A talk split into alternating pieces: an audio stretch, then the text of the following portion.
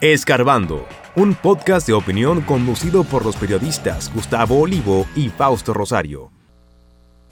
Leonel Fernández continúa ataques contra el gobierno, los califica de incompetentes y los llama a renunciar.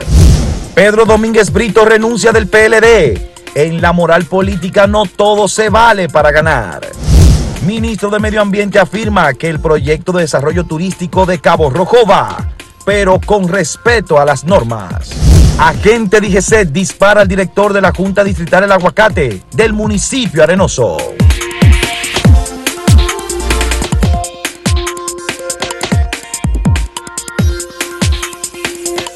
La Junta Central Electoral se ha visto precisada a llamar la atención a los partidos y a sus dirigentes políticos los partidos y dirigentes que están en una campaña a destiempo, porque siendo justos hay que decir que no todos están en esa campaña electoral a destiempo.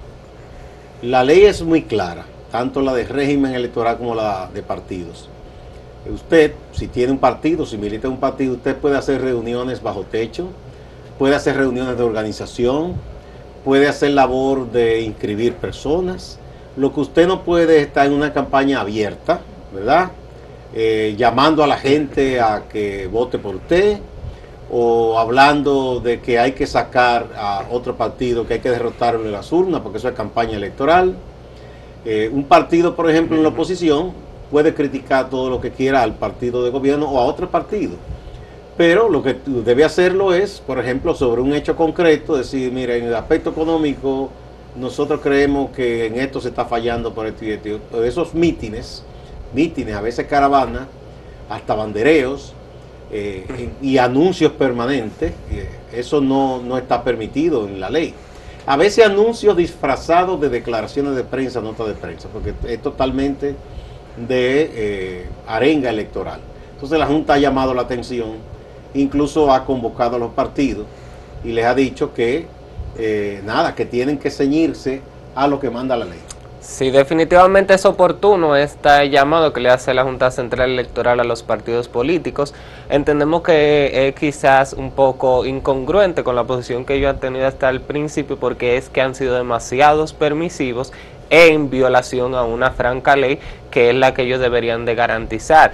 Esta no es la primera vez que la Junta Central le hace un llamado a los partidos políticos para que dejen o cesen las actividades proselitistas. Recordamos que en septiembre también hubo un llamado de esta índole.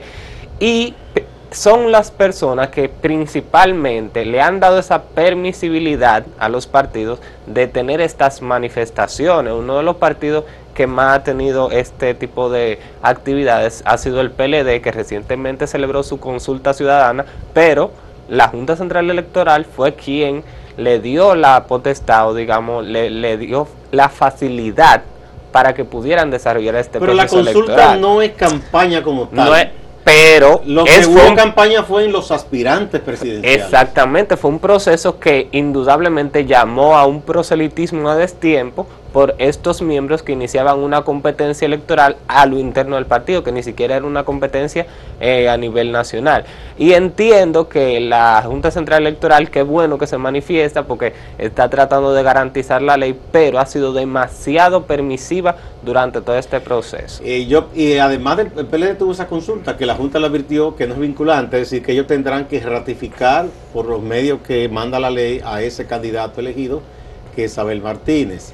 Pero el partido que ha estado más abiertamente en campaña es Fuerza del Pueblo. Sí, en, Fuerza del Pueblo, como vemos el déficit de otros aspirantes, no han quizás tenido que tener un proceso parecido al del PLD, pero Leonel Fernández sí ha tenido mucho activismo. No hay día que no tengan una actividad y son arengas puramente electorales. Eh, y, el, PRM parece que dijo yo no me quiero quedar atrás y ha estado también... Ha hecho Tímidamente, pero sí Ya no tan tímido, convocó un meeting masivo el pasado domingo en Santiago. De semana. Eh, o sea, como quien dice, no me voy a quedar atrás. Los que han estado respetando y haciendo sus cosas internamente son otros partidos, que son los llamados alternativos, los progresistas, que sí hacen sus actividades, pero siempre, dentro de un local. Algunos están eh, recolectando firmas, los que no están reconocidos, que eso sí lo permite la ley, pero no esta campaña abierta, eh, muy a destiempo, porque la campaña eh, se va a abrir para las elecciones internas, es el próximo año. El próximo año. Cuando la Junta lo disponga. Y luego, para la campaña electoral abierta ya hacia las elecciones, eso se hará aproximadamente en febrero o marzo del 2024, que es el año electoral. Así se es. supone que son tres meses antes de las elecciones, lo que aquí nunca se respeta. Pero qué bueno que la Junta, por lo menos, ha dicho, señores, estamos aquí, somos grandes. Y esperamos que sea un poco más dura porque sabemos la capacidad que tienen todos los miembros de la Junta Central Electoral para conocer que aunque se le cambie el nombre a una campaña, sigue siendo una campaña y el pueblo lo sabe. Entonces esperamos que quizás en esta oportunidad sea un poco más rígido, ya este año le queda poco, pero que se pueda respetar lo que establece la ley hasta que tengan la oportunidad los partidos políticos de hacer todas sus manifestaciones y no desgastar a la población antes de tiempo. Imagínate tú, si comienzan desde, si ya comenzaron. No, imagínate. La gente estará cansada. Ya la gente no sabe a qué hacer con la política. Bueno, Jesús, vamos a una pausa, pero antes vamos a decirles a los amigos y amigas cuál es el tema que hemos puesto en el sondeo para que emitan su punto de vista. Mira, estamos preguntando, siguiendo con el aspecto político, quién ganará la batalla por la primacía en la oposición. Que ya sabemos que hay una competencia muy dura entre el PLD y Fuerza del Pueblo. ¿Quiénes piensan ustedes, quién piensan ustedes que ganará esa primacía, que será el principal opositor? ¿El PLD, la Fuerza del Pueblo o las fuerzas progresistas y los diversos partidos como Frente Amplio, como Alianza País, como Opción Democrática? ¿Cuál de esos será el que se convertirá en la principal fuerza de la oposición?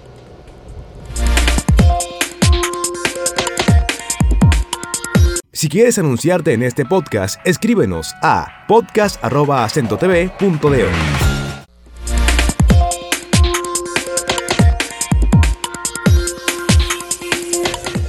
El hasta poco dirigente del Partido de la Liberación Dominicana, Pedro Domínguez Brito, anunció su renuncia de esta agrupación política mediante un comunicado, básicamente bajo el entendido de que los principios no deberían de venderse. El hermano de el aspirante presidencial de esa organización, Francisco Domínguez Brito, eh, estuvo relacionando algunos temas de estos procesos y dijo que prefería mantenerse al margen porque ha visto muchas cosas dentro de la organización política que lo, le han perdido esa motivación de seguir en el partido. La carta fue ampliamente difundida en los medios de comunicación ayer y vemos cómo en este contexto, luego de una consulta ciudadana y que el Partido de la Liberación Dominicana ha tomado a Abel Martínez como su candidato a la presidencia, surgen estas declaraciones. Así que hay que ver Él cómo dice, eh, reacciona el la hermano población. Francisco, Pedro Domínguez Brito, dice que no todo se vale para ganar.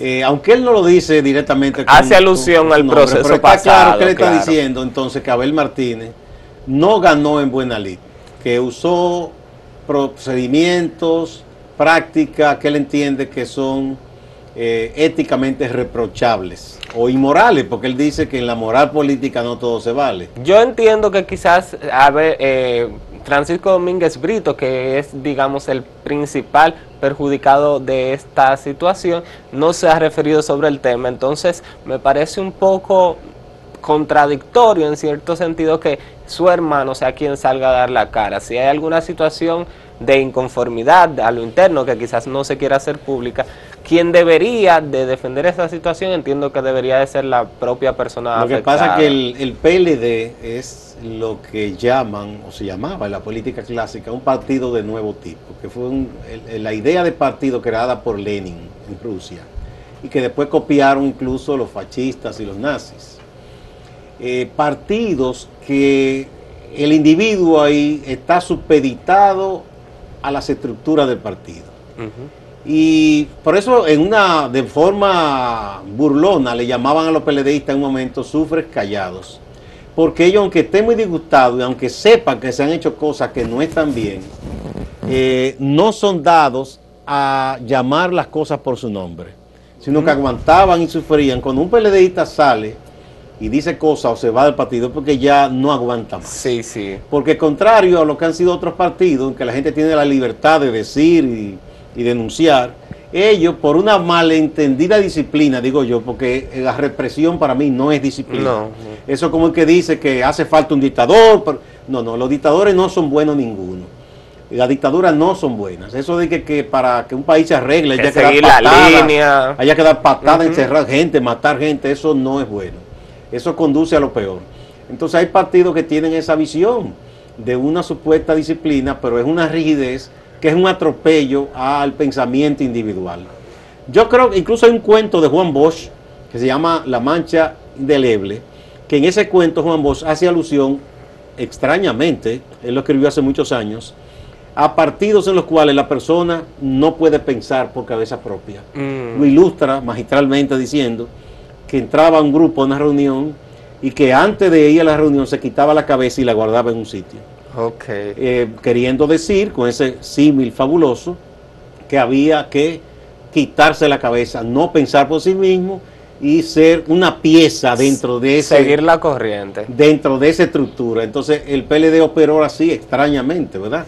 Siendo un partido creado por Don Juan. Exacto. Y mucha gente parece que se ha hartado de eso porque las reglas valen cuando las aplican o las interpretan los que dirigen y a los demás eh, le toca simplemente acogerse y no gritar, no decir nada. Parece que Pedro Domínguez se cansó de eso y salió. Es cierto, el Partido de la Liberación Dominicana se ha caracterizado porque sus candidatos siguen una línea y aguantan y hacen todo lo posible por seguir en eso. Así que se desconocen realmente cuál es el contexto detrás de esta renuncia, pero evidentemente pasó algo que ha explotado y ha dicho que Pedro Domínguez Brito eh, decidiera salir del partido. Bien. Vamos a pasar a otro tema que también es de sumo interés. El ministro de Medio Ambiente, Miguel Seara Hatton, ayer habló del, del proyecto de Cabo Rojo. Dice que esta iniciativa de desarrollo turístico sigue en marcha, pero que se hará respetando los lineamientos nacionales e internacionales. Recordemos que Cabo Rojo, el proyecto del puerto, está todavía en fase de investigación. Se están haciendo las vistas públicas que recordemos que las últimas no terminaron muy bien entre las partes porque los mientras los ambientalistas sostenían un punto, la empresa ITM Group mexicana, que es la que está a, a cargo del proyecto, tiene una posición un poco diferente. Esperemos que el Ministerio de Medio Ambiente tome todas las precauciones en este proyecto que puede perjudicar uno de los arrecifes de corales más sanos que tiene República Dominicana. En una carta que hizo viral el grupo Jaragua que le envió al ministro en las últimas en los últimos meses, vemos cómo también se plantea la oportunidad de que en lugar de Cabo Rojo estar en la bahía de Honda, se mueva a otras zonas donde puede ser menos perjudicial. Así que definitivamente este es un tema que llama a toda la población. Hay corales en todo el mundo, pero los arrecifes de corales son un privilegio y República Dominicana tiene la dicha de contar con este recurso natural que puede ser eh, explotado, aprovechado de muchísimas maneras desde el punto de vista eh, del turismo. Hubo una confusión. Yo respeto mucho a la gente de Grupo Jaragua, a don Gibón Arias, yo le tengo muchísimo aprecio, a don Sisto, a los demás que han trabajado. Grupo Jaragua, pero hubo información eh, errónea, equivocada. Ya eh, activistas de Pedernal, incluso como el profesor Tony Pérez, maestro de periodismo que escribe aquí, eh, ya explicó claramente que en un vídeo que ellos hicieron no se refiere al lugar donde están haciendo el puerto. Que además ese puerto ya existe, porque ese era un puerto que usó la eh, empresa Alcoa, que explotaba la bauxita en Pedernales, y lo que se está haciendo es una ampliación, de manera que ahí no se va a hacer una gran intervención.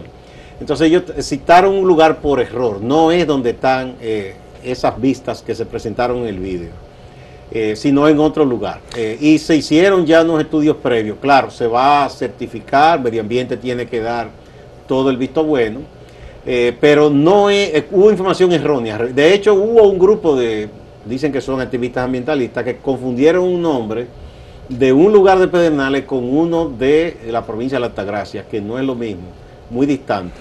A mí me gustaría que este tema también llame eh, mucho a la investigación, porque entre las mismas declaraciones que hizo el ministro, decía que el proyecto contempla que el puerto esté digamos, a unos 30 metros aproximadamente del suelo marino. Y realmente yo no soy especialista, no sé a qué distancia debe ser prudente, porque, eh, por ejemplo, un barco, según él mismo explicó, necesita entre 10 o 12 metros, lo que dejaría una diferencia de más o menos 18 o 20 metros del suelo marino. Eso, bueno, no sé desde el punto de vista mío como ciudadano, pero que algún especialista especifique a qué distancia deberíamos de tener un puerto cerca de unos arrecifes, porque indudablemente ya este proyecto, sea perjudicial o no, ha llamado la atención pública y los arrecifes de esa zona no solamente son un patrimonio nacional, otros organismos internacionales han resaltado el valor de ese lugar, así que suscitamos a la investigación. Se puede hacer guardando o sea, eh, con, porque ya hay experiencia. Nosotros hemos, si algo hemos aprendido aquí con el desarrollo turístico es cuando se hicieron las obras primero en Puerto Plata, se cometieron errores. Eh, luego, eh, en la Altagracia, la Romana, ya se cometieron menos errores en que hubo problemas. En este caso ya se sabe de la experiencia de los demás polos. Incluso se aprendió con lo de Samaná. Y se han tomado todas las medidas para no cargar mucho y que perjudique mucho el medio ambiente. Eh, Pedernales necesita ese desarrollo porque tampoco es como con el asunto minero. A, mí no me gusta que se haga una explotación minera así, acabando con todo, no pero tampoco es como pretenden algunos que los recursos naturales para que estén ahí no se toquen. Es una riqueza que hay que explotar para bien de la gente. Claro, explotarla de manera sostenible, porque de nada vale que nosotros saquemos beneficios de algunos recursos que quizá tengamos disponibles cuando eso va a suscitar un daño medioambiental que va a imposibilitar la vida de nosotros. No, no, obviamente. Hay, hay que siempre guardar se puede hacer, se puede hay experiencia de hacerlo, pero lo que no podemos pretender, como quieran algunos amigos, es que Pedernales no se haga nada. Para que quede Porque entonces, ¿cuál es la alternativa? Si me buscan y me dicen, bien, no toquemos eso, no, pero ¿cuál es la alternativa para que esa gente por fin eh, tenga un movimiento económico que le ayude a conseguir empleos? que viva mejor, porque es muy fácil tú de lejos decir, no, no, no, dejen eso bonito, contemplado. Sí, sí, yo entiendo que, hay, hay que hacer las cosas con equilibrio y se pueden hacer yo, yo creo en esos proyectos. Claro, yo también creo que hace mucha falta. La gente penal está muy esperanzada en eso. Lo que se debe hacer es cumpliendo las normas. Y ya se ha aprendido de lo que se hizo en Puerto Plata, en Samaná y en el este. Se harán las cosas de una mejor manera. Así es, hacer las cosas de la mejor manera, porque Pedernales se beneficiaría muchísimo. Hay mucha información errónea, con unos videos y una cosa que se pasaron, el profesor Tony Pérez lo ha explicado, que no corresponden al lugar que ellos dicen. De manera que eso debe explicarse mejor para no confundir a la gente de ninguna manera. Y otro de los temas también que ha estado en la palestra y en las tendencias de las redes sociales ha sido el balazo que le propinó un agente de DGCET al, a uno de los miembros de la Junta Distrital del Aguacate. No, al director. Al director de la Junta eh, Distrital del Aguacate. Es un distrito municipal que corresponde al municipio Arenoso que es de la parte oriental de la provincia de Duarte, que es una zona arrocera, por cierto, muy productiva. Corresponde al Bajo Yuna y esa zona. Así es, en las imágenes que hemos visto, al principio solamente se había dado la noticia del disparo de la gente, pero luego surge un video que pone un poco más en contexto la situación y habla de cómo fueron las circunstancias del hecho, aparentemente por algún tipo de infracción se detuvo a esa persona y en un, en un encontronazo, un forcejeo, un, forcejeo, él se le planta a la gente de DGC en su vehículo y en, una, en un momento también se le abalanza sobre él, que es el momento donde ocurre el disparo. Esta situación a mí particularmente me enseño, es uno de los claros ejemplos de cómo la Policía Nacional no está preparada para lidiar con el cargo que tiene. O sea, es inaceptable que en una sociedad podamos seguir permitiendo que bajo cualquier circunstancia un ciudadano salga herido. Lo primero que se debe de hacer cuando se adiestra un personal es saber en qué momento puede utilizar un arma de fuego. Es lamentable que la formación que le han dado a nuestros agentes históricamente haya sido de menos de un año cuando son las personas que se encargan del orden en las calles. yo no voy a justificar. Es de Ahmed. Yo no sé si ese recibe un poquito más de entrenamiento. Eh, exacto, sí, sí, sí. Pero yo no voy a justificar si fue, eh, digamos, la actuación correcta por parte de este funcionario. Sin embargo, no hubo una agresión o no hubo una situación que requiriera el uso de armas de fuego. Si hubo una situación que requería la detención de esa persona y los agentes deben de estar adiestrados o, se les debe de dar la formación para manejar este tipo de situaciones. A ellos se les dan combate cuerpo a cuerpo. Ellos deben de utilizar otras alternativas en estos casos para poder hacer llevar el orden sin vulnerar el derecho a la vida, porque una persona que te agrede físicamente te está agrediendo, pero no te da el derecho a tú sacar una pistola y tirarle un tiro. Yo no vi bien, no me queda claro en el video cómo fue, eh, con detalle, cómo fue la cosa. Sí, vi que hay un altercado, en un momento eh, el director municipal, que yo no sé si es que le están poniendo una multa o qué fue lo que ocurrió. Sí, sí. ¿Por qué discuten? Porque esa es otra cosa también, aquí no creemos nos creemos muchas personas que de que tenemos cierto nombre público o un cargo, no se nos puede detener y preguntarnos que por qué nos parqueamos mal o por qué no comimos una luz en rojo. Esa es otra cosa también. Recientemente vimos un funcionario de educación diciendo que había que respetarlo porque era funcionario. Señor, a usted no se le está respetando porque se le diga, mire, usted infringió la ley de tránsito. O sea, todas esas cosas que tomar. No justifico violencia bajo ningún concepto, de ninguna de las partes. ¿eh? Porque tampoco usted no puede menospreciar a la gente eh, porque usted no crea menor que Una de las cosas que llama mucho la atención es que en el video se repite la persona que estaba grabando, que parece ser otro agente de diciendo que a él lo estaban deteniendo por difamación. Algo que es totalmente irracional. A una persona no la puede detener nadie por difamación. Así que no se entiende. Además, eso no le corresponde a un, a un, agente, de Parece que él confundió los términos. Fue, fue una confusión. Quizás confundió los términos. En la parte donde sucede el balazo no se, no se ve mucho cómo fue la circunstancia, pero todavía no se ha dicho que haya sido de manera involuntaria, que es lo preocupante. Este tema definitivamente se le dará seguimiento. Nosotros ahora vamos a motivar la pregunta del día para recordarle a las personas cuál es la pregunta de hoy. ¿Quién ganará la batalla por la primacía en la oposición? ¿El Partido de la Liberación Dominicana, Fuerza del Pueblo o las fuerzas progresistas? Volvemos en breve.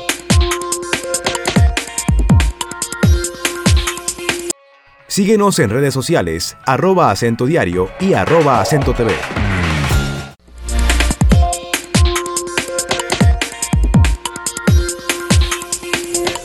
Vamos a ver cómo ha respondido eh, el público al sondeo de este día. ¿Quién ganará la batalla por la primacía en la oposición? Mira, aquí en el portal el 42.06% piensa que Fuerza del Pueblo, el partido que lidera el expresidente Leonel Fernández, terminará siendo el principal partido de oposición. En segundo lugar, no, están empatados en segundo lugar con 28.97%, lo que piensa que serán las fuerzas progresistas, en donde están, por ejemplo, Opción Democrática, Alianza País, Frente Amplio, entre otros, serán los que comandarán la oposición. Mientras, empatado con el PLD. Que están empatados con el PLD con 28.97%, que hay quienes piensan también que el PLD puede comandar a la oposición. Vamos a ver las respuestas de Twitter ahora. En Twitter la gente opina que el principal partido va a ser el de la Liberación Dominicana con un 49%. Luego está Fuerza del Pueblo con un 45.1% y en tercer lugar con un 5.3%. 9. 5.9%, perdón, si están los otros partidos de la oposición o fuerzas progresistas. En este caso votaron 5.615 personas. Vamos a ver en YouTube cómo ha venido la cosa. Aquí también gana Fuerza del Pueblo, la gente piensa que puede ser el principal partido de oposición, 54%. En segundo lugar, PLD, 34%. Y en tercer lugar, las fuerzas progresistas, 12%. 12%. Sí, hay que ver cómo se comportan estos partidos en el próximo año. Vamos a ver algunas de las opiniones. El doctor Juan Pérez Roa en Twitter dice, sin lugar a duda, Abel Martínez, quien es la representación de un nuevo PLD renovado y es la esperanza del pueblo dominicano. Juventud, experiencia y capacidad.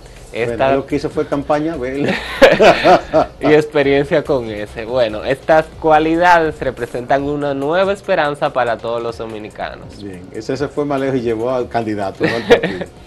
Georgie Montero dice, pero ¿cuándo es que sorteará esa batalla? Porque aquí hay un solo partido político haciendo oposición, se llama la Fuerza del Pueblo.